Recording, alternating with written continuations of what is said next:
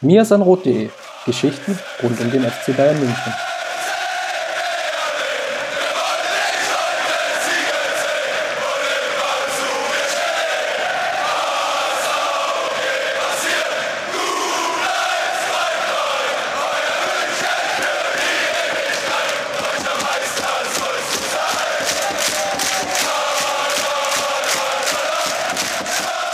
Servus und herzlich willkommen zum Mirsanrot Podcast, Folge 88. Man könnte auch sagen Folge 2, während Chris im Urlaub ist. Auch heute bin ich aber nicht alleine, um die Partie gegen Hannover und alle anderen Themen rund um den FC Bayern zu besprechen.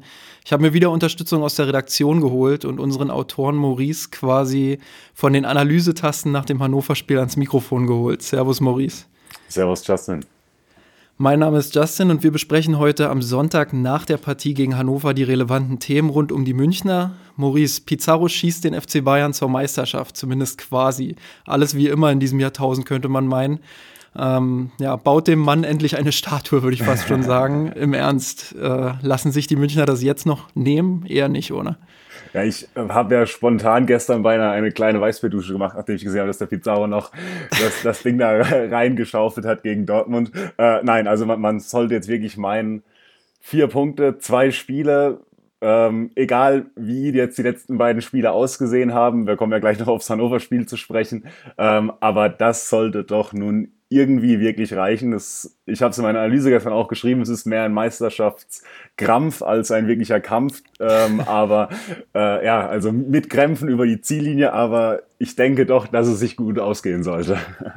Ja, du hast es schon angesprochen, Hannover 96. Wenn man sich jetzt mal die Statistiken in dem Spiel anguckt, 5,36 zu 0,87 Expected Goals, wobei, ähm, also zumindest nach Understat, wobei Hannover ohne Elfmeter auf 0,11 kommt. Äh, die ersten zehn Minuten war es vielleicht noch ein bisschen spannend, wenn man so will. 2 zu 1 Abschlüsse für die Bayern knapp. Danach waren es allerdings 25 zu 0 Abschlüsse. Ähm, wie ordnet man jetzt als FC Bayern so eine Partie ein? Einfach als Pflichtsieg gegen eine Mannschaft, die einfach überhaupt kein Bundesliga-Niveau hat? Oder kann man da irgendwas Positives draus ziehen? Ja, also ich glaube, Pflichtsieg trifft das Ganze äh, wirklich gut. Ähm, ich fand nach den ersten fünf bis zehn Minuten, wo wir irgendwie noch nicht so ganz im Spiel waren, wo wir uns schwer getan haben, so richtig ein, ein Gegenmittel zu finden. Da ist Hannover natürlich wieder hoch angelaufen, da gab es wieder die ein oder anderen Probleme dann im, im, im Aufbau. Ähm, aber dann gab es diese eine große Chance relativ zu Beginn, wo ich glaube Haraguchi durch eine, durch eine Flanke durchgesegelt ist. Und das war so ein mhm. bisschen der, äh, der Weckruf für die Bayern. Und danach lief eigentlich so ein bisschen die Offensivmaschine einigermaßen an, so, so, so, so wie wir es jetzt aus der Rückrunde eigentlich kennen. Und wir hatten echt dann relativ viele Chancen, 1-0, 2-0. Und wenn man, wenn man ganz ehrlich ist, kann es bis zur Halbzeit auch locker 4-0 stehen. Das hatte Kovac in der Pressekonferenz nach dem Spiel auch gesagt. Und da bin ich auch voll bei ihm. Also man hatte da schon genügend Chancen. Und ich glaube, wenn da das 3 oder das 4-0 fällt, ähm, dann ist da auch der Sack zu an der Stelle, um, um da mal ein bisschen in die, in die Sprichwort-Ecke zu fallen. Ähm, und dann wird das Spiel aber in der zweiten Halbzeit komplett unnötigerweise nochmal noch mal eng durch diesen Elfmeter. Und ja, und was man dann im Endeffekt von Bayern gesehen hat, das, das war wirklich enttäuschend. Also da kann man, kann man ein, das kann man eigentlich nur als wirklich als abschreckendes Beispiel für die nächsten Wochen mitnehmen. Also gegen zehn Hannoveraner, gegen den Tabellenletzten, der wirklich also gar nichts machen konnte, so schwach wirklich über 30 Minuten zu spielen, das war wirklich schockierend. Das war eine ganz, ganz schwache Leistung, fand ich in der zweiten Halbzeit, nachdem ich die erste Halbzeit eigentlich mit einem relativ guten Bauchgefühl verlassen hatte. Wobei ich auch da so ein bisschen einschränkend vielleicht erwähnen würde, wir diskutieren ja auch immer so ein bisschen über die Spielkultur des FC Bayern. Wie komme ich dann zu Abschlüssen?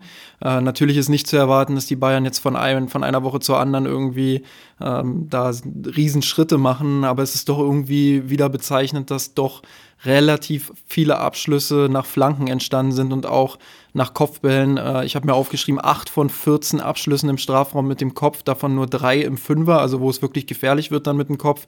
Ähm, 11 von 29 Flanken kamen an.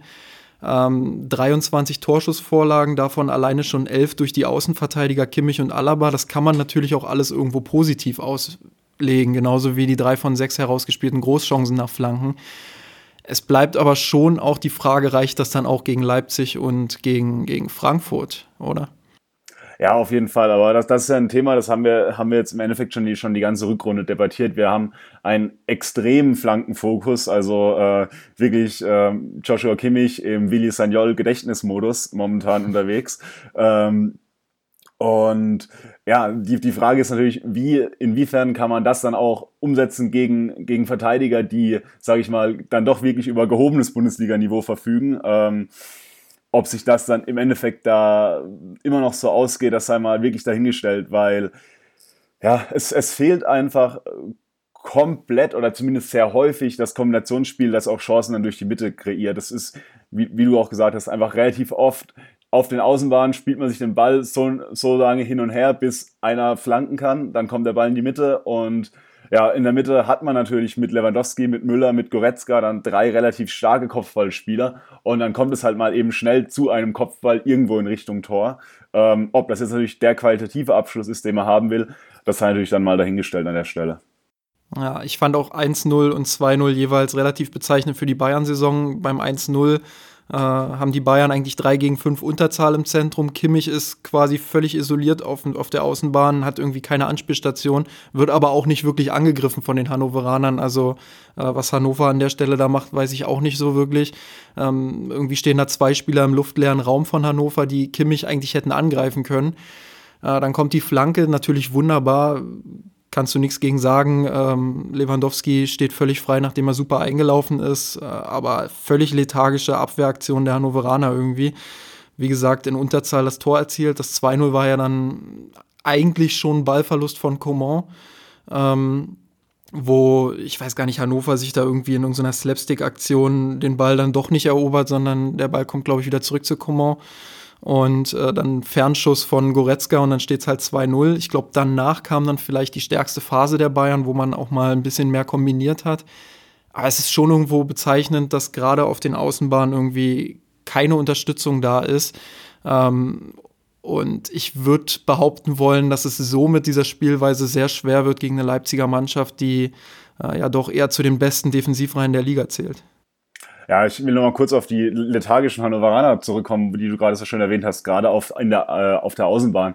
Also im, ähm, am Anfang in der ersten Halbzeit ähm, hat Hannover mit äh, Meiner als linke Mittelfeldspieler vor Albonos gespielt und ähm, ja, der, der ist einfach defensiv sehr limitiert, um das Ganze sogar, glaube ich, noch positiv auszudrücken und ähm, das war für, für, für Gnabry und Kimmich dann eben relativ einfach, da sich zumindest im, im Zweierspiel immer wieder zumindest so zu kombinieren, dass einer von beiden zumindest mal den Weg zur Grundlinie frei hatte und dann eben Kimmich relativ häufig das genutzt hat, um zu flanken.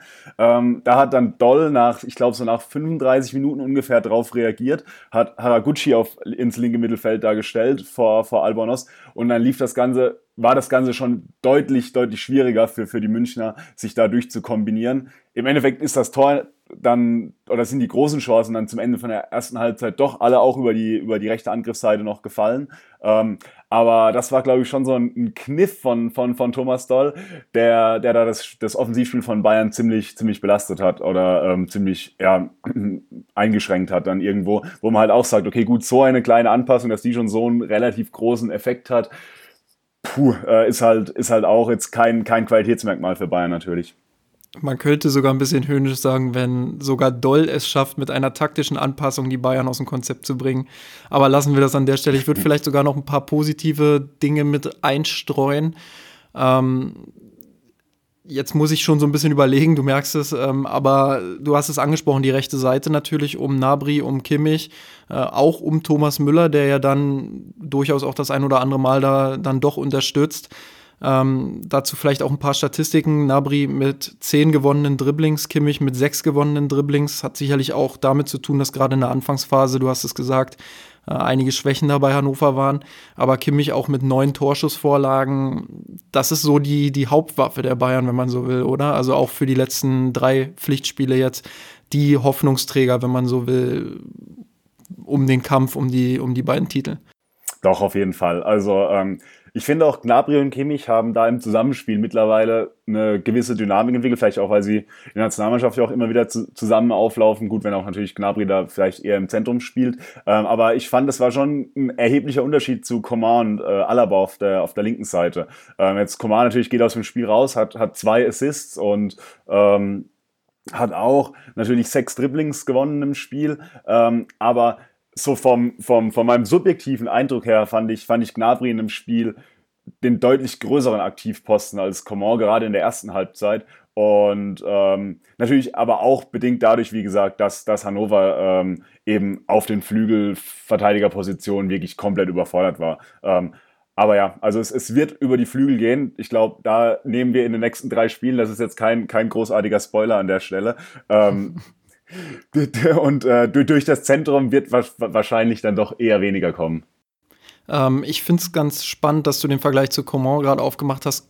Könnte, beziehungsweise ich würde die These sogar aufstellen, dass, dass Thomas Müller da einen ganz großen Anteil dran hat, der, der eher doch auf der halbrechten Seite unterwegs ist, als auf der halblinken Seite. Sicherlich auch mal dort, aber eher hauptsächlich rechts ähm, der ja doch dann das macht, was wir ja gerade links kritisieren, dass Alaba und Coman da häufig auf sich selbst gestellt sind, keine Unterstützung über den Halbraum erfahren. Ähm, besonders schlimm wird's dann, wenn Martinez und Thiago spielen, weil beide doch eher etwas tiefer positioniert sind und sich nicht nach vorn schieben, um da im Halbraum auch zu unterstützen. Ist das vielleicht der Faktor dafür, dass das Coman vielleicht nicht ganz da ist, wo Nabri im Moment ist? Ja, ich finde, das, ist, das ist ein sehr guter Punkt wirklich, ähm, weil ja, es, es, Müller ist halt einfach eine Anspielstation mehr für Gnabry und für Kimmich in dieser in diesem Combo auf der rechten Seite.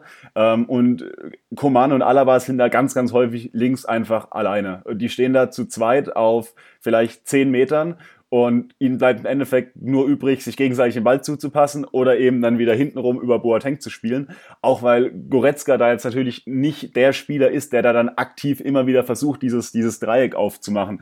Und da ist wahrscheinlich wirklich sehr, sehr, ein sehr großer Faktor, dass da einfach Müller ähm, häufig eben in diesen halbrechten Raum ausweicht und dann dort einfach eine weitere, eine weitere Kombinations- oder Anspielstation für, für Gnabry und für Kimmich ist. Ähm, von daher gebe ich dir auf jeden Fall recht. Und ich, ich gehe auch davon aus, wie ich es vorhin schon gesagt habe, dass viel über rechts auch weiterhin laufen wird, solange man im, in der Mittelfeldstaffelung einfach so bleibt, dass man, dass man da Müller im, im, im Zentrum hat und dann da Thiago und äh, Goretzka nebendran spielen hat. Dann würde ich gerne noch mal auf eine Hannover-Sache zurückkommen, die vielleicht the most Hannover thing ever ist irgendwie in dieser Saison. Äh, Jonatas wird in der Halbzeit eingewechselt, macht dann, also ich weiß gar nicht, die gelbe Karte kommt, glaube ich, erst nach seinem Tor. Ich glaube, im Jubel noch, macht jedenfalls dann das Tor, kriegt eine gelbe Karte, kriegt dann innerhalb von zehn Minuten gelb-rot. Ähm, ich muss ehrlich sagen, ich habe das Spiel nicht live gesehen, aber als ich dann so auf mein Handy schaute und so las irgendwie diesen, diesen Verlauf im Ticker, musste ich dann doch schmunzeln. Ich glaube, mehr kann man oder besser kann man Hannovers Saison eigentlich nicht beschreiben. Ja, auf jeden Fall. Das war, das war doch sehr skurril, sehr kurios. Ähm, war dann auch sogar tatsächlich Bundesliga-Rekord, also immerhin, immerhin etwas für Hannover diese Saison, woran man sich erinnern wird. Ähm, nein, nein, aber ganz im Ernst, ähm, die, die, die gelbe Karte ist sicherlich richtig. Ähm, er geht da einfach nach dem Jubeln und lässt sich auf so eine Rangelei mit Ulreich um den Ball ein. Einfach, einfach unnötig an der Stelle.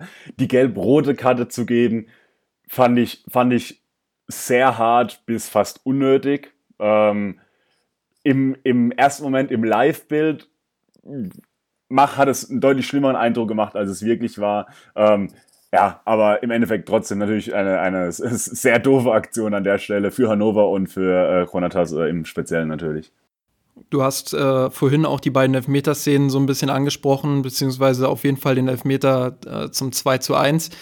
Man könnte meinen, wir haben es letzte Woche im Mirsan Roth Podcast angekündigt, da hat Tobi noch äh, scherzhaft gesagt, ich weiß gar nicht, ob es scherzhaft war, bei ihm ist man da sich nie sicher, ähm, aber dass, dass irgendwie 95 Prozent aller Handelfmeter sowieso auf Boateng gehen und eine Woche später Handelfmeter gegen die Bayern, Boateng, aber einen wirklichen Vorwurf kann man ihm da nicht machen. Ähm, ich persönlich, das ist zumindest meine Sicht der Dinge, würde sagen, das war kein Elfmeter, oder? Ja, also für mich auch eine äh eine sehr, sehr komische Entscheidung. Ähm, also arg viel mehr kann, kann Boateng da meiner Meinung nach nicht machen. Er legt den Arm an, er dreht sich für mich vom Ball weg sogar und ihn trifft der Ball am Ellbogen, wo ich mir halt sage, ja, also was willst du als Verteidiger noch machen? Ich glaube, Lucien Favre hat es äh, hat letzte Woche nach dem Spiel so scherzhaft gesagt, er trainiert jetzt nur noch, dass ihm äh, dass Spieler es schaffen, dem Abwehrspieler an die Hand zu schießen.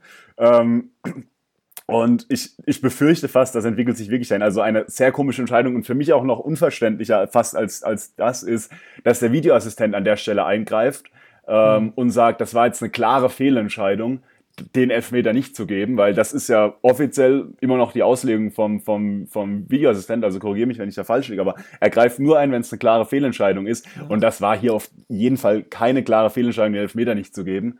Und ja, auf der Gegenseite dann gibt es eine ganz ähnliche Situation. Kimmich schießt da in die Mitte. Ich glaube, es ist Anton, der den Ball, der den Ball genauso blöd an die Hand bekommt. Da gibt es keinen Elfmeter. Die beiden Szenen liegen zehn Minuten auseinander. Ja, es, es, es ist einfach mittlerweile für den, oder für mich zumindest, ich weiß nicht, ob es dir ähnlich geht, äh, aber einfach extrem schwer äh, zu, zu, sagen, war das jetzt ein Handspiel, war das jetzt kein Handspiel. Wir hatten es in einem Abendspiel bei Bremen gegen Dortmund ja auch nochmal. Ähm, und auch, ich glaube, parallel bei, bei Berlin gegen, gegen Stuttgart gab es auch eine ähnliche Szene. Also die Diskussion um den Handelfmeter, sie, sie äh, lässt leider nicht ab. Und äh, ja, man, als, als Fan, man ist einfach so ein bisschen verwirrt, habe ich, also ich zumindest bin verwirrt. Und äh, ja, das ist, finde ich, finde ich einfach schade an der Stelle, weil ja, wir über den Videoassistent eigentlich die Möglichkeit haben, da ein bisschen Klarheit reinzubringen. Und ja, dann äh, reißen, glaube ich, so Situationen wie gestern vieles von dem wieder ein, was man sich jetzt mühsam an Vertrauen in den Videoassistent aufgebaut hat.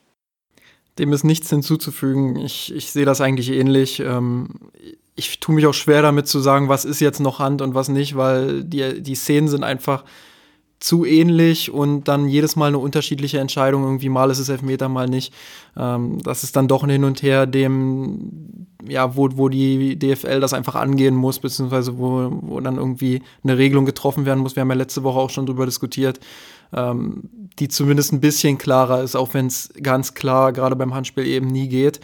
Ähm, kleine Ankündigung an der Stelle vielleicht. Ähm, ich werde in der Sommerpause einen Podcast aufnehmen mit äh, Alex Feuerherd von ähm, Colinas Erben. Also da werden wir dann nochmal diese Schiedsrichter-Thematik äh, aufnehmen beziehungsweise da nochmal drüber diskutieren. Lass uns aber noch äh, weiter über das Hannover-Spiel sprechen. Eine Sache habe ich nämlich noch, die durchaus erfreulich ist für die Bayern, nämlich ähm, einerseits natürlich das Tor von, von Franck Ribéry dann zum 3-1, andererseits, dass Arjen Robben endlich sein Comeback hatte. Da gab es ja auch diese schöne Freistoßszene kurz vor Schluss, ähm, als die Mannschaft ihn fast schon aufgefordert hat, diesen Freistoß zu schießen, der leider nicht reinging. Aber das wäre ja fast schon zu romantisch gewesen. Aber insgesamt natürlich ähm, eine schöne Sache, vielleicht sogar schon ein schöner Abschied, weil wir wissen nicht, wie fit Arjen Robben jetzt wirklich ist, ob er gegen, gegen äh, Leipzig und Frankfurt nochmal die Chance kriegt oder vielleicht sogar im Pokalfinale, lässt sich jetzt noch schwer sagen, aber insgesamt glaube ich eine, eine gelungene und schöne Sache auch, dass nächstes Jahr dann ein Abschiedsspiel sein wird. Wie waren da deine Gefühle so jetzt, äh, als Ribery vor allem nochmal getroffen hat und Robben dann eingewechselt wurde?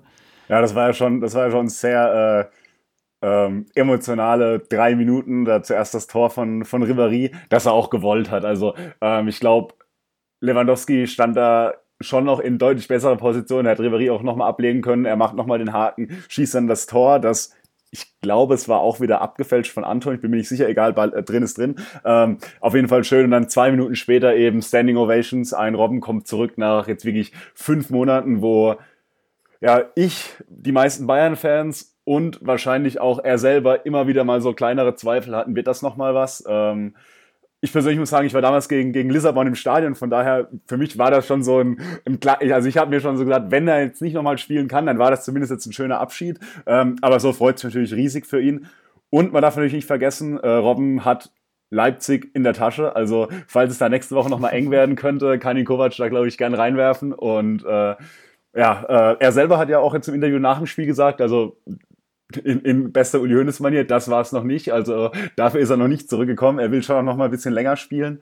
Ähm, ja, es, es ist ihm zu wünschen, dass, es, dass sich auf jeden Fall die Situationen ergeben, dass er noch mal wirklich einen vernünftigen Abschied auch in einem Pflichtspiel bekommt und ja, natürlich äh, ein Tor oder oder ein Assist oder oder oder wäre natürlich dann nochmal die, die, die, die Kirsche oben drauf auf einer grandiosen Karriere. Das führt mich auch zu unserer Kategorie äh, Gewinner und Verlierer der Woche.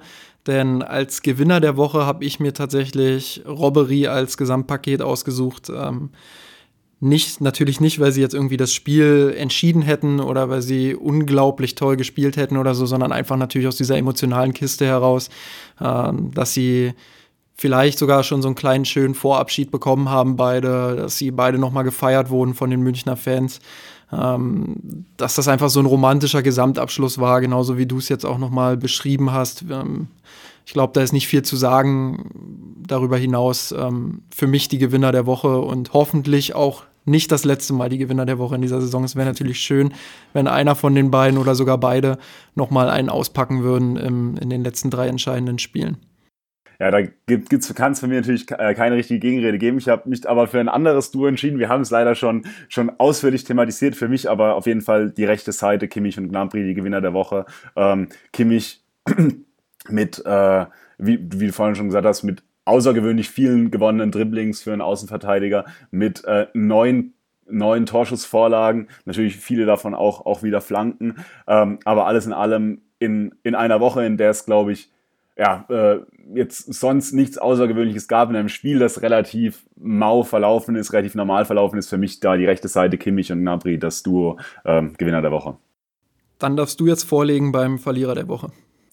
Ja, der Verlierer der Woche ist für mich ähm, so ein bisschen ähm, Rafi Martinez. Ähm, konnte aufgrund von einer leichten Verletzung ja, ja nicht auflaufen gegen, gegen Hannover jetzt ähm, und wurde ersetzt durch Leon Goretzka, der so mein heimlicher Backup-Gewinner der Woche ist. Ähm, der fand ich nämlich ein relativ gutes Spiel gemacht hat, der sich äh, vor allem in der Anfangsphase vom Spiel auch relativ stark in äh, in, in den Aufbau immer wieder eingebracht hat. Das war ja was, das wir auch im Blog immer häufiger kritisiert hatten, dass er sich da häufig zu oft raushält und ja so fast so ein bisschen ähm, ja, gar nicht wahrnehmbar ist auf dem Platz. Das fand ich diese Woche auf jeden Fall nicht so. Und deswegen für mich vielleicht Martinez ähm, so ein bisschen der Verlierer, der jetzt vielleicht ein bisschen im Hintertreffen ist gegenüber Goretzka, wenn es jetzt in die letzten drei Spiele der Saison geht. Ja, da bin ich gespannt. Äh, Kovac tendiert ja doch eher gerade in Auswärtsspielen gegen stärkere Mannschaften dann doch für den Stabilisator zu sein und ich glaube, Martinez wird er da nicht fallen lassen. Ähm, mein Verlierer der Woche ist mit einem Augenzwinkern, wirklich mit einem ganz dicken Augenzwinkern, Robert Lewandowski, der ähm, bei sechs Abschlüssen und gegen dieses Hannover natürlich schon ein bisschen mehr hätte machen können als das eine Tor und noch ein bisschen mehr für die Torjägerliste hätte machen können. Aber wie gesagt, das ist mit einem ganz, ganz großen Augenzwinkern zu betrachten, denn einen wirklichen Verlierer konnte ich diese Woche tatsächlich nicht festmachen. Ich würde dann jetzt überleiten zu unserem dritten Schwerpunkt in dieser Folge, nämlich haben wir wieder bei Patreon ein paar Fragen von euch gesammelt und ja, ihr habt euch rege beteiligt. Danke dafür. Äh, wenn ihr ja, das Bedürfnis habt, uns erstens zu unterstützen und zweitens Teil des Podcasts zu werden, dann könnt ihr uns bei patreon.com slash mirsanroth ja, unterstützen finanziell mit einem Betrag eurer Wahl und könnt dann auch jede Woche ja, mit eurem Input quasi die Themensetzung des Podcasts mitbestimmen.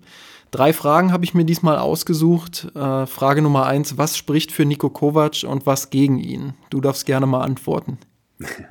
Also äh, ich, ich übernehme mal so ein bisschen die Seite, äh, was spricht für Nico Kovac. Ähm, ich denke, ähm, was man, was man ihm auf jeden Fall sehr hoch anrechnen muss, ist, wie er es geschafft hat, ähm, in diesem ganzen Trubel, in diesem, in diesem ganzen äh, ja, Medienzirkus FC Bayern, dass er auch für ihn komplett neu ist und dass er komplett neu einsteigt ähm, oder eingestiegen ist, den, den, den Karren, sage ich mal, rumzureißen. Also wir waren da ja nach dem, nach dem 3 zu 3 gegen Düsseldorf äh, ja schon kurz davor, mit, mit Fackeln und Mistgabeln an die Sebener Straße zu laufen.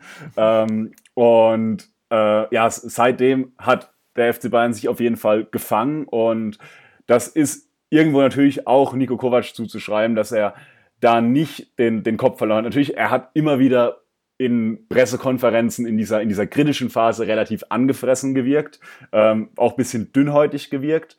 Ähm, aber was der FC Bayern eigentlich seitdem spielt, also seitdem heißt seit der Rückrunde spielt, ist eigentlich schon ganz, ganz vernünftig. Also ich habe mir mal ein paar, paar Daten rausgeschrieben, ähm, woran ich das Ganze mal so ein bisschen verifizieren will. Also ähm, bis zum 32. Spieltag, also jetzt das Hannover-Spiel eingeschlossen schon, liegt Bayern bei fast 86 Expected Goals. In der Saison 2014-15 wurde zum ersten Mal Expected Goals getrackt, also zumindest auf, auf understat.com. Und äh, das ist seitdem der mit Abstand höchste Wert, den Bayern erreicht hat. Und zwar ist es ein, mit einem Vorsprung von, von 13 Expected Goals ist es der beste Wert, den Bayern bis zum 32. Spieltag bis, äh, seitdem geschafft hat. Ähm, äh, genau, das auf jeden Fall. Die Rückrunde ist mit 38 Punkten bisher auch ganz ordentlich. Wenn man jetzt da noch, ich sag mal, allein wenn man jetzt noch einen Sieg holen würde, würde man schon auf 41 Punkte kommen. Da gibt's auch nicht arg viele äh, Rückrunden in der Bundesliga, die, die bisher insgesamt besser waren. Äh, in der Rückrunde generell sind, sind viel mehr Tore gefallen für Bayern, ähm, haben da bisher ein Torverhältnis von 47 zu 13. 13 Gegentore ist immer noch relativ viel im Vergleich zu den, zu den, zur Triple-Saison oder zu den Guardiola-Zeitpunkten, wo wir teilweise in der ganzen Saison nur irgendwie äh, gerade so 20 Gegentore bekommen haben. Aber liegt auf jeden Fall auch äh, on par mit den, mit den anderen, mit den anderen Jahren. Und äh, 47 Tore ist mittlerweile auch eine, eine finde ich, sehr, sehr gute Quote. Und gerade wenn man jetzt sich schaut, Bayern kreiert viele Torchancen. Die kommen natürlich sehr viel darüber einfach durch die individuelle Klasse. Aber man schafft es trotzdem immer, immer und immer wieder eigentlich viele Abschlüsse zu kreieren. Und genau, also für mich spricht für Kovac so ein bisschen der, der, der Krisenmanager, der es geschafft hat, da das, das äh, Ruder umzureißen. Ergänzend dazu, was für ihn spricht, würde ich noch ähm, dass er nach außen hin in seiner Außendarstellung extrem gelassen wirkt, dass er sehr ruhig ist, dass er vielleicht im Umgang mit den Medien äh, klammert jetzt klammert man jetzt vielleicht mal Carlo Ancelotti ein bisschen aus, der ja da wirklich der Überprofi ist, was das angeht. Dann zählt er schon zu dem Besten, was Bayern in den letzten Jahren hatte. Ähm, auch in Krisenzeiten eine extreme Ruhe ausgestrahlt, selten ausfällig geworden, auch wenn ihn mal Dinge genervt haben. Ähm, das ist wirklich sehr bemerkenswert. Ich höre auch jetzt am 32. oder kurz vorm 33. Spieltag noch sehr gerne seine Pressekonferenzen, weil man schon das Gefühl hat, es sind halt sicherlich natürlich, das ist auch der Charakter der Pressekonferenz, dass da auch viele Phrasen fallen, aber man hat schon das Gefühl, dass er sich nach außen verkaufen kann und dass er sein Team auch nach außen verkaufen kann und schützen kann. Ähm, das ist sicherlich eine Qualität, die man als Trainer beim FC Bayern, beziehungsweise die einem Trainer beim FC Bayern gut tut. Ähm, dann würde ich allerdings auch schon zu den negativen Aspekten kommen. Wie gesagt, den ganzen positiven, die du jetzt genannt hast, den, den würde ich zustimmen.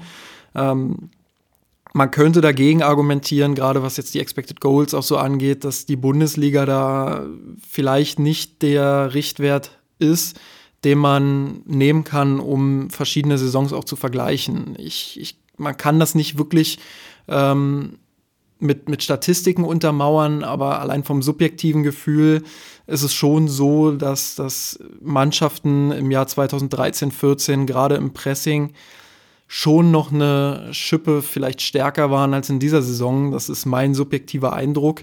Ähm, ich habe auch das Gefühl, dass, dass mehr Mannschaften in der Liga sind, die ja, die, die gerade im Defensivbereich, auch im unteren Bereich der Tabelle Probleme haben, wo die Bayern dann einfach die Bälle reinschaufeln können, sage ich mal, und äh, mit diesen Flanken dann halt erfolgreich sind. Das ist aber ein Konzept, was dann vielleicht in Europa problematisch ist. Also wir haben das ja auch im Podcast jetzt einige Male schon ausgeführt, auch im Blog schon einige Male.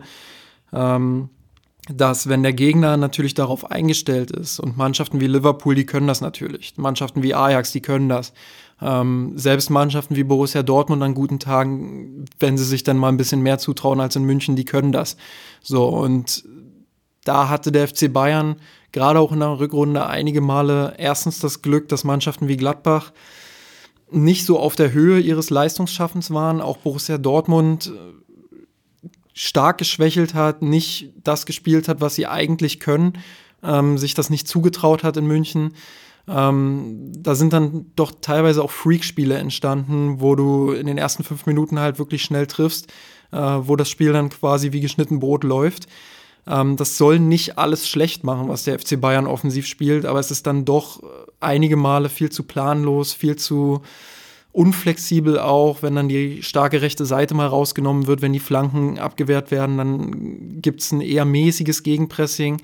Ähm, die Mitte war teilweise viel zu offen, Gegner konnten über die Mitte dann bei Ballgewinn äh, angreifen.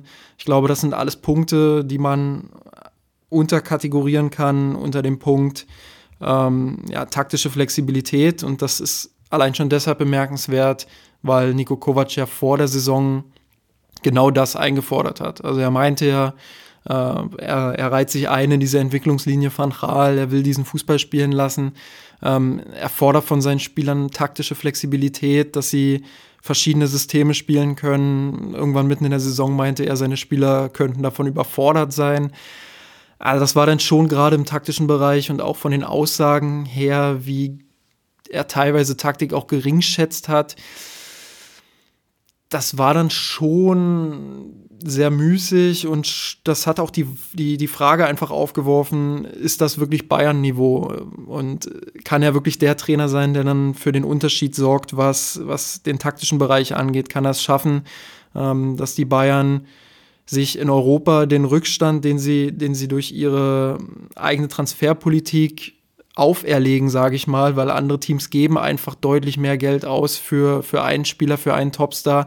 Äh, wenn man jetzt Real Madrid mal nimmt oder selbst Barcelona, ähm, die sind halt bereit, dann dreistellige Millionensummen zu zahlen. Die Bayern, die kommen da zwar langsam auch hin, äh, geben sich da aber schon so ein, so ein Stückweise auch so ein Limit. Und da musst du halt dich fragen, wie hole ich das auf? So, und äh, das geht halt vor allem durch taktische Qualität, äh, indem du als Team besser bist als die individuelle Klasse deines Gegners. Äh, sie kriegen es von einigen Mannschaften wie, wie Ajax in der Gruppenphase aufgezeigt, wie das funktionieren kann. Äh, und da hat Kovac einfach große, große Defizite und ich weiß nicht, ob er das mit besseren Spielern beheben kann. Eine weitere Sache, die ich vielleicht anmerken würde, ist einfach, dass der FC Bayern sich in einem Umbruch befindet, diesen auch als solchen natürlich verkauft und wenn man jetzt aber mal sich anschaut, was der Ertrag unter dem Strich ist, dann haben wir, glaube ich, ein paar Minuten für Jeong, wenn ich mich erinnere. Und dann hast du aus dem Jugendbereich aber sonst keinen, der irgendwie mal ein Spiel machen konnte. Äh, Lukas May, der schon zwei Bundesligaspiele bestritten hat und wirklich gut verteidigt hat in diesen Spielen, bekommt gar keine Chance. Ähm, ja, selbst ein Renato Sanchez, der schon ein gestandenerer Spieler ist, hat nicht wirklich viele Chancen bekommen. Also da ist dann unterm Strich halt wirklich deutlich zu wenig, um das als Umbruch zu verkaufen. Ja, also mit, gerade mit dem letzten Punkt hast, triffst du auf jeden Fall einen, einen validen Punkt meiner Meinung nach. Also die, die Jugend ist unter Kovac leider extrem zu kurz gekommen und das ist, glaube ich, auch der, der, einer der großen Punkte, die man ihm da an der Stelle angreifen kann. Ähm, ja, ansonsten hast du das meiner Meinung nach eigentlich ganz gut zusammengefasst. Ich stimme dir da in den meisten Punkten zu. Ähm, ich persönlich wäre trotzdem der Meinung, dass man sagt, okay, ähm, man geht nochmal in die nächste Saison mit Kovac rein und gibt ihm die Chance mit einer also mit einer kompletten Vorbereitung äh, einfach nochmal neue Anreizpunkte und vielleicht auch neue taktische Konzepte einzustudieren. Ähm, genau. Ja, das, das sehe ich tatsächlich auch ähnlich. Also bei aller Kritik, die man natürlich äh, auf Nico Kovac auch zu Recht äh, schmeißen kann, sage ich mal, äh, ist es schon so, dass man, dass, dass ich den FC Bayern auch sehr dafür schätze, dass er halt nicht in Aktionismus verfällt. Ähm, ich bin schon der Meinung, wenn man jetzt eine Chance hat, äh, Erik Ten Haag beispielsweise nach München zu holen, der wirklich unter Beweis gestellt hat, nicht erst bei Ajax, sondern auch vorher schon, dass er ein taktisch sehr flexibler Trainer ist, dass er Kadermoderation kann, dass er ähm, eine individuell unterlegene Mannschaft einfach besser machen kann und auf das Niveau von großen Mannschaften hieven kann. Äh, wenn man da die Chance hat, dann sollte man sie nutzen, egal, ohne jetzt Nico Kovac äh, irgendwie schlecht machen zu wollen, egal wie man zu ihm steht. Ähm, wenn man die Chance hat, einen besseren Trainer in diesem Bereich zu holen, dann äh, sollte man diese Chance zumindest meiner Meinung nach nutzen. Aber sonst, wenn man da keine Perspektive hat, keine Alternative hat, bin ich voll bei dir. Ich, ich, schätze den FC Bayern dafür, dass er nach Düsseldorf nicht die Reißle Reißleine damals gezogen hat ähm, sondern dass sie gesagt haben, wir gehen mit Nico Kovac jetzt diesen Weg, wir, wir geben ihm die Chance. Und genauso könnte ich es verstehen, wenn die Bayern sagen, okay, wir machen das jetzt nächste Saison, ähm, wir geben ihm bessere Spieler, dann ist die Ausrede auf jeden Fall schon mal weg, dann muss er aber auch liefern. Ähm, Finde ich vollkommen okay. Ähm, eine weitere Frage von Patreon war, was müsste sich an der Spielanlage ändern, damit man gegen schnell spielende Leipziger zum Erfolg kommen kann? Ich denke mal, die Frage bezieht sich jetzt natürlich einerseits auf die Auswärtspartie in der Bundesliga, vor allem aber auch auf, aufs Pokalfinale. Ähm, ja, ähm, vielleicht da mal noch ganz kurz. Ich bin da mal sehr gespannt, inwiefern diese Partie in der Bundesliga denn überhaupt als, ja, als als Testlauf von den beiden Trainern verwendet werden wird für das Pokalfinale. Also ich kann mir auch gut vorstellen, dass, dass, äh, dass Ralf Rangnick ähm, ja sehr wohl im Kopf hat, dass es für die Leipziger eigentlich um gar nichts mehr so richtig geht. Sie sind eigentlich ziemlich sicher da auf dem dritten Platz mittlerweile. Und ich kann mir da auch vorstellen, dass er da so ein bisschen ja, blufft in dem, in dem, in dem Bundesligaspiel, um vielleicht da auch Kovac ein bisschen in Sicherheit zu wiegen. Denn er weiß natürlich auch, dass Kovac jetzt nicht zu dem Spiel gegen Leipzig dann was Riesiges aus dem Hut zaubern wird, vermutlich. Ähm, sondern, also ich könnte mir gut vorstellen, dass, dass man da in einem Bundesligaspiel vielleicht dann ein anderes Leipzig sieht, als man im Pokalfinale sehen wird. Ansonsten, wenn wir jetzt konkret über die Spielanlage reden gegen, gegen die schnellen Leipziger, ähm, dann denke ich, ist, ist da ja der, ähm, da gilt eigentlich relativ viel von dem, was, was Bayern auch gegen, gegen Liverpool versucht hat, bereits umzusetzen. Das heißt, ähm, man versucht, denke ich, Ballverluste zu vermeiden, gerade in, in, in höheren Situationen mit, auf, mit aufgerückten Spielern. Ähm, ich denke, man wird wieder dazu übergehen, dass man die Außenverteidiger wieder deutlich, deutlich tiefer positionieren wird. Also nicht äh, wie jetzt im Spiel gegen Hannover, wo, wo Alaba und Kimmich eigentlich fast, fast dauerhaft irgendwo 30, 40 Meter vom Tor von Hannover äh, gestanden sind. Ähm, ich gehe tatsächlich auch davon aus, dass vermutlich Martinez zumindest für eine von den beiden Partien wieder zurück äh, in die Mannschaft rotieren wird, sofern er denn fit ist. Ähm, um da so ein bisschen den, den Defensivanker zu geben, der da vielleicht auch mal bei dem einen oder anderen Konter von Leipzig ähm, da einfach durch seine Physis äh, dies, diesen Konter ver verebben lassen kann. Ähm, genau, also ich gehe von einem relativ ähnlichen Ansatz aus gegen Leipzig, wie den, den Kovac auch gegen Liverpool ähm, verwendet hat. Hoffentlich dann aber trotzdem mit Erlaubnis für die Offensivspieler, dass sie auch ein äh, bisschen was wagen dürfen. Ich denke auch, dass sich nicht viel ändern wird. Also wenn man das jetzt aus Kovacs Perspektive sieht, dann kann man nicht erwarten, dass jetzt irgendwie plötzlich die Sterne vom Himmel gespielt werden oder dass das Bayern plötzlich äh, das Zentrum überlädt im Angriff oder so. Also es wird das typische Flügelspiel sein und dann kommt natürlich auch viel auf, auf die individuelle Form der Bayern an, dann kommt viel auch auf die Einstellung an. Ich glaube, äh, Leipzig könnte tatsächlich so ein, so ein ähnliches Ding wie Dortmund werden, wo die Spieler fast schon von selbst motiviert sind, äh, da, da im wahrsten Wortsinn alles rauszuhauen. ähm, ja, und, und dementsprechend rechne ich da nicht mit, mit viel Verbesserung. Es ist dann auch müßig zu sagen, was müsste passieren, äh, damit man gegen schnell spielende Leipziger zum Erfolg kommt. Ich glaube, man kann auch mit dieser Spielweise zum Erfolg kommen. Ähm, was natürlich wichtig ist, ist, dass die Bayern das Zentrum dann bei Ballverlusten verschließen, dass sie, dass sie schnell die Wege dann der Leipziger ähm, verlängern, dass sie schnell das Spiel entschleunigen, ähm, dass sie ins Gegenpressing kommen und dass sie da einfach nicht zulassen, dass die Leipziger viel Platz kriegen, wenn sie den Ball mal gewinnen, sondern ähm, dass sie einfach gut stehen dann und auch schnell wieder hinter den Ball kommen, wenn Leipzig mal länger den Ball haben sollte. Ja, und sonst vorne kann ich mir gut vorstellen, dass die Bayern ähm, genug Klasse haben, um da ihre Abschlüsse äh, zu kreieren. Dann kommt es natürlich auch ein bisschen drauf an, dass sie, dass sie das Tor direkt machen, aber sonst bin ich da äh, voll bei dir. Die dritte Frage, die ich äh, noch mit reingenommen habe, ist, was für Spielertypen brauchen wir eurer Einschätzung nach, um mittelfristig in Europa wieder gefürchtet zu werden? Äh, und gibt es da konkrete Vorschläge? Die Frage würde ich tatsächlich jetzt mal zuerst beantworten.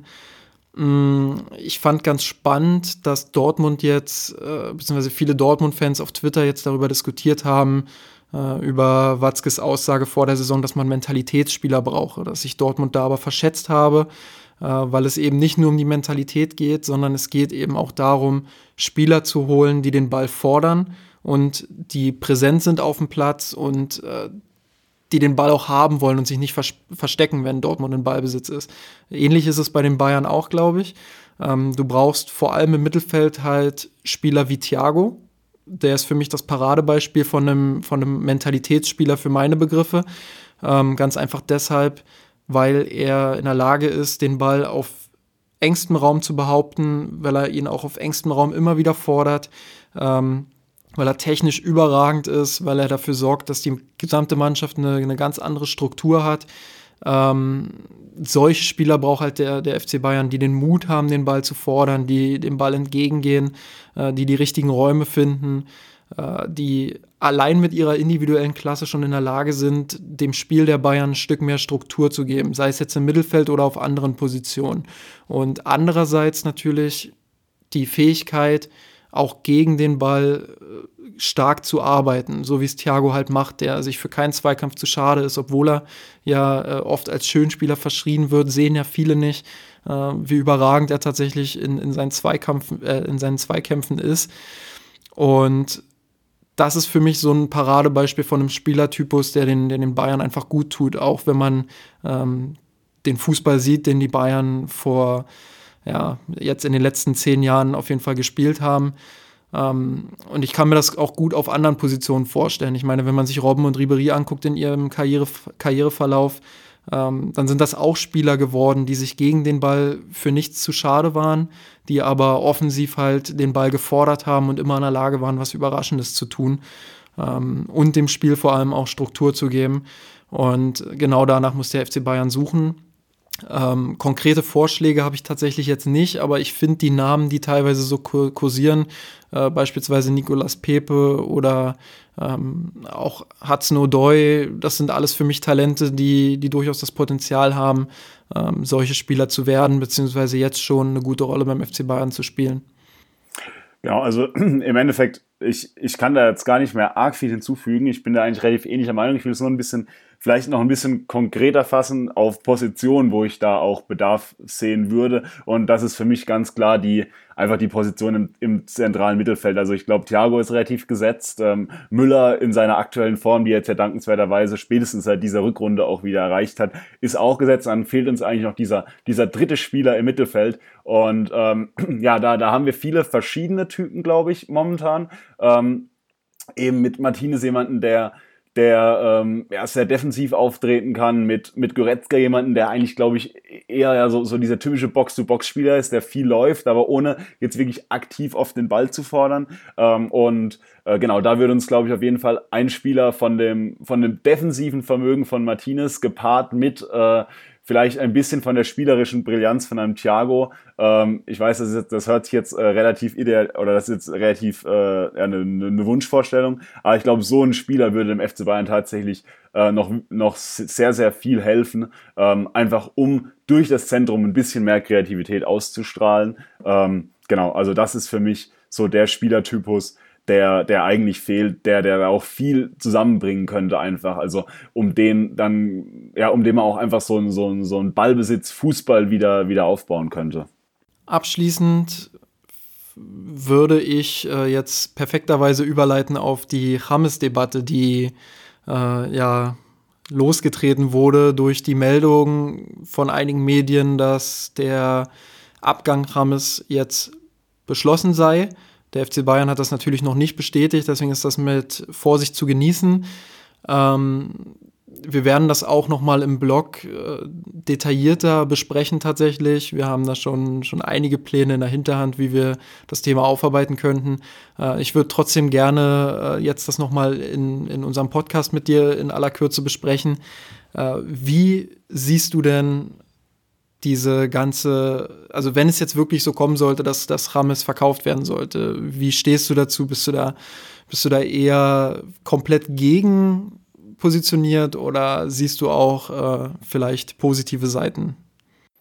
Ja, also ich, ich äh, bin da ganz bei Franz Beckenbauer, der da gestern, geme äh, gestern gemeint er hat ein bisschen so ein weinendes Auge, wenn er sieht, dass Rames geht. Ähm, und auch tatsächlich aus einem ähnlichen Grund. Und zwar am Ball ist Rames mit Thiago im aktuellen Bayern-Kader einfach in einer, in einer eigenen Liga. Also was, was Rames, zumindest mit seinem, mit seinem linken Fuß, über den rechten Fuß brauchen wir an der Stelle nicht reden, aber was Rames mit seinem linken Fuß äh, machen kann, wie gesagt, das, das, das, das kann sonst außer, außer ihm niemand im Bayern-Kader. Also einfach äh, ganz, ganz viel äh, Qualität, die dem FC Bayern da im Spiel mit dem Ball sicherlich äh, verloren geht. Und ja, da kommen natürlich noch einige andere Dinge dazu, weswegen ich ähm, ja das Ganze mit, mit einem weinenden Auge sehe. Ähm, natürlich, James hat einen Riesenwert für, äh, von der in Internationalisierung vom FC Bayern, ähm, einfach weil er einfach ja, ein, ein Spieler von Weltformat ist und da hat der FC Bayern einfach momentan jetzt im Kader nicht mehr arg viele außer ihm. Das ist vielleicht mit Abstrichen noch ein Robert Lewandowski, das ist schon mit deutlich mehr Abstrichen vielleicht noch ein Thiago, ähm, aber äh, ja, das sind einfach schon die beiden, die beiden großen, auch weltweit bekannten Namen. Ähm, und da jetzt dann Rames abzugeben, tut natürlich auf der Ebene weh. Auf der anderen Ebene kommt da bei mir so ein bisschen der, der Fußballmanager-Spieler in mir durch. Ähm, muss, ich, muss ich ganz ehrlich sagen, also auch aus, aus betriebswirtschaftlicher Sicht jetzt vielleicht nicht der, der, der sinnvollste Move, da Rames nicht zu verpflichten und dann gegebenenfalls im Sommer einfach an Interessenten, die es auf jeden Fall geben wird, äh, für mehr Geld zu verkaufen. Denn ich denke, die 42 Millionen für Rames sind auf jeden Fall noch ein relativ vernünftiger Preis im aktuellen Markt. Ich denke, äh, da wäre Rames, wenn er jetzt einfach so auf dem Markt wäre, wäre äh, wär deutlich teurer. Ähm, genau, aber für mich trotzdem, der Hauptpunkt ist wirklich, ist, ist auf dem Platz und äh, ja, da, da geht mit ihm einfach auch ein bisschen was verloren. Ähm, so ein bisschen das, ja, das, das Besondere im Bayern-Kader. Und das finde ich auf jeden Fall sehr schade. Ja, dem, dem würde ich zustimmen. Er ist natürlich ein extrem guter Fußballer und äh, an guten Tagen und auch in guten Saisons wie in der vergangenen Saison absolute Weltklasse. Er ist jemand, äh, der nicht nur in seinem Passspiel überzeugt und in seinem Positionsspiel, sondern der einfach Tiefe ins Spiel bringt, der eine äh, einmalige Ballkontrolle hat. Ähm, er ist absolut torgefährlich als Vorlagengeber, aber auch als, als Abschlussschütze, sage ich mal. Er ist einfach auf der 10 ein relativ kompletter Spieler, auch deshalb, weil er in der Arbeit gegen den Ball natürlich mehr als ordentlich ist. Äh, vielleicht nicht ganz auf dem Level eines Thomas Müller, aber schon ein sehr guter Pressingspieler auf jeden Fall. Äh, er ist dazu natürlich mit 27 Jahren jetzt im besten Fußballeralter und wie ich es schon gesagt habe, seine überragende letzte Saison wo er ja teilweise der wichtigste Offensivspieler war, spricht natürlich klar für ihn. Also ich hätte absolut nichts dagegen, Rames noch weiter im Trikot des FC Bayern zu sehen. Ähm, es gibt aber auch teilweise Kontrapunkte, die natürlich schon in die Richtung deuten, dass ein Abgang von Rames Sinn machen könnte. Einerseits habe ich gelesen, ähm, ich, ich, weiß nicht mehr ganz genau, bei wem es war, aber äh, aus dem Umfeld von ihm soll es wohl Stimmen gegeben haben, die sagen, dass er äh, private Probleme hat, die tatsächlich äh, über den Sport hinausgehen. Was genau das ist, ist reine Spekulation, will ich an der Stelle auch nicht weiterführen. Äh, sollte das aber so sein, dann spricht natürlich relativ wenig ähm, dafür, ihn weiter in München zu halten. Äh, dazu gibt es natürlich mit Kai Havertz auf dem Markt eine Alternative, um die es sich lohnt, sich zu bemühen. Also ich glaube, gerade mit seinem Alter, mit seinem Talent, äh, dass der jemand sein könnte, der langfristig vielleicht ein bisschen mehr Sinn ergibt als, als Rames, auch wenn der aktuell im besten Fußballeralter ist. Und dann gibt es natürlich auch noch die Diskussion zwischen Müller und, und Rames. Da haben wir auch oft genug drüber geredet. Ähm, beide haben ihre Stärken in unterschiedlichen Bereichen. Äh, aber letztendlich, obwohl sie auch zusammenspielen können, lief es immer wieder darauf hinaus, äh, dass einer von den beiden gerade in war für den Trainer, sage ich mal. Und Müller ging halt doch häufiger ein bisschen souveräner damit um, wenn er dann mal länger die Bankrolle ähm, ja, beziehen musste. Und äh, er ist natürlich auch eine absolute Identifikationsfigur für den Verein, was bei James äh, vielleicht eher so in die kolumbianische Richtung geht, dass er da eine absolute Identifikation ist, äh, Identifikationsfigur ist. Ähm, und es ist halt eine unfassbar schwere Debatte dann auch zu sagen, ich entscheide mich jetzt für den oder den, aber wenn Nico Kovac wirklich bleiben sollte, ist Thomas Müller vielleicht tatsächlich auch der Fußballer, der, der besser zum Trainer passt. Ähm, zu der Sache, die du gesagt hast, aus betriebswirtschaftlicher Sicht, da würde ich vielleicht noch den Vorstoß wagen, auch wenn das wieder reine Spekulation ist, weil ich dafür keine Quellen habe. Ähm, aber ich kann mir vorstellen, dass die Bayern auch auf diesem Weg Kontakte knüpfen mit, mit anderen Clubs und ihr Netzwerk einfach pflegen, indem sie sagen, ähm, sie kaufen Rames jetzt nicht und verkaufen ihn für teures Geld weiter, ähm, sondern sie lassen ihn zurück zu Real Madrid gehen und lassen die noch ein paar Millionen Euro verdienen, dann haben sie da schon mal wieder einen kleinen Pluspunkt äh, gesammelt und vielleicht auch bei dem Verein, der dann von Real Madrid für weniger Geld kaufen kann, als es beim FC Bayern vielleicht passiert wäre. Ähm, wie gesagt, das ist rein spekulativ, aber die Bayern sind ja auch da immer bedacht darauf, schon einen Schritt weiter zu denken, ihren Ruf vor allem zu halten. Ich glaube, Rames ähm, wird dann auch sehr positiv über die Bayern sprechen, wenn es denn dazu kommen sollte. Äh, wird wird nochmal erwähnen, dass die Bayern ihm keinen kein Stein in den Weg gelegt haben. Und letztendlich sind die Bayern ja auch nicht unbedingt angewiesen auf das Geld, auch wenn ich deine Position natürlich verstehen kann. Ich meine, der, der Kauf, die Klausel, die liegt jetzt, glaube ich, irgendwie bei 42 Millionen, wenn ich mich nicht irre. Ja. Irgendwie um den Dreh. Ähm, und ja, natürlich kann man da noch ein paar Millionen rausschießen, aber äh, wenn man dafür Kontakte pflegen kann, dann wird sich der FC Bayern wahrscheinlich immer für die Kontakte entscheiden. Ähm, und das kann ich mir halt sehr gut vorstellen, weil sie es in der Vergangenheit häufiger schon so gemacht haben. Beispielsweise ja auch beim Verkauf von Toni Kroos. Ja, ein Punkt, den ich noch ganz kurz äh, auch noch auf die auf die Seite packen würde, ähm, warum ein Rames Abgang eventuell Sinn macht, und du hast ihn auch schon so ein bisschen angerissen, ist, dass man das Gefühl nicht losgeworden ist, dass Rames äh, ja, äh, High Maintenance ist. Also man muss sich, glaube ich, extrem viel um ihn kümmern. Er ist ein Spielertyp, der relativ häufig äh, ja, gefrustet gewirkt hat, äh, wenn, er nicht, wenn er mal länger nicht zum Einsatz kam. Er hat immer wieder ein bisschen so seine, seine, seine, seine Sonderbehandlung gewollt, glaube ich. Ähm, und jetzt wissen wir natürlich von Rübery oder auch von, von, von Robben vielleicht, äh, gerade in der Anfangszeit, dass der FC Bayern auf jeden Fall gewillt ist, das zu tun auch. Äh, also die Spieler vielleicht ein bisschen mehr in Watte zu packen.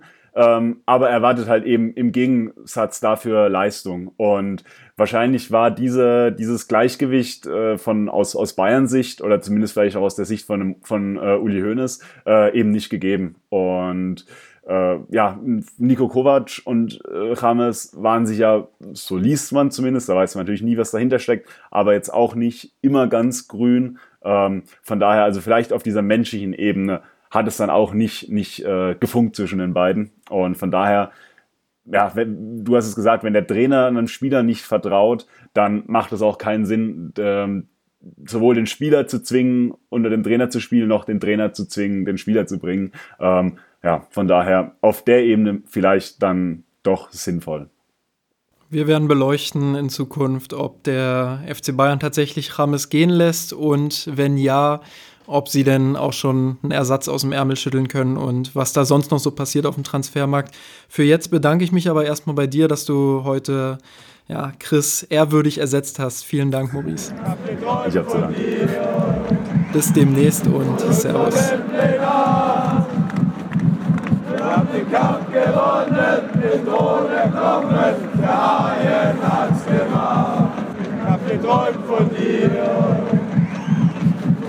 unser Weltleger. Wir haben den Kampf gewonnen, den Tod erklommen, der Haien hat's gemacht. Ich hab geträumt von dir, von unserer Weltleger. Wir haben den Kampf gewonnen, den ohne Knochen der Haien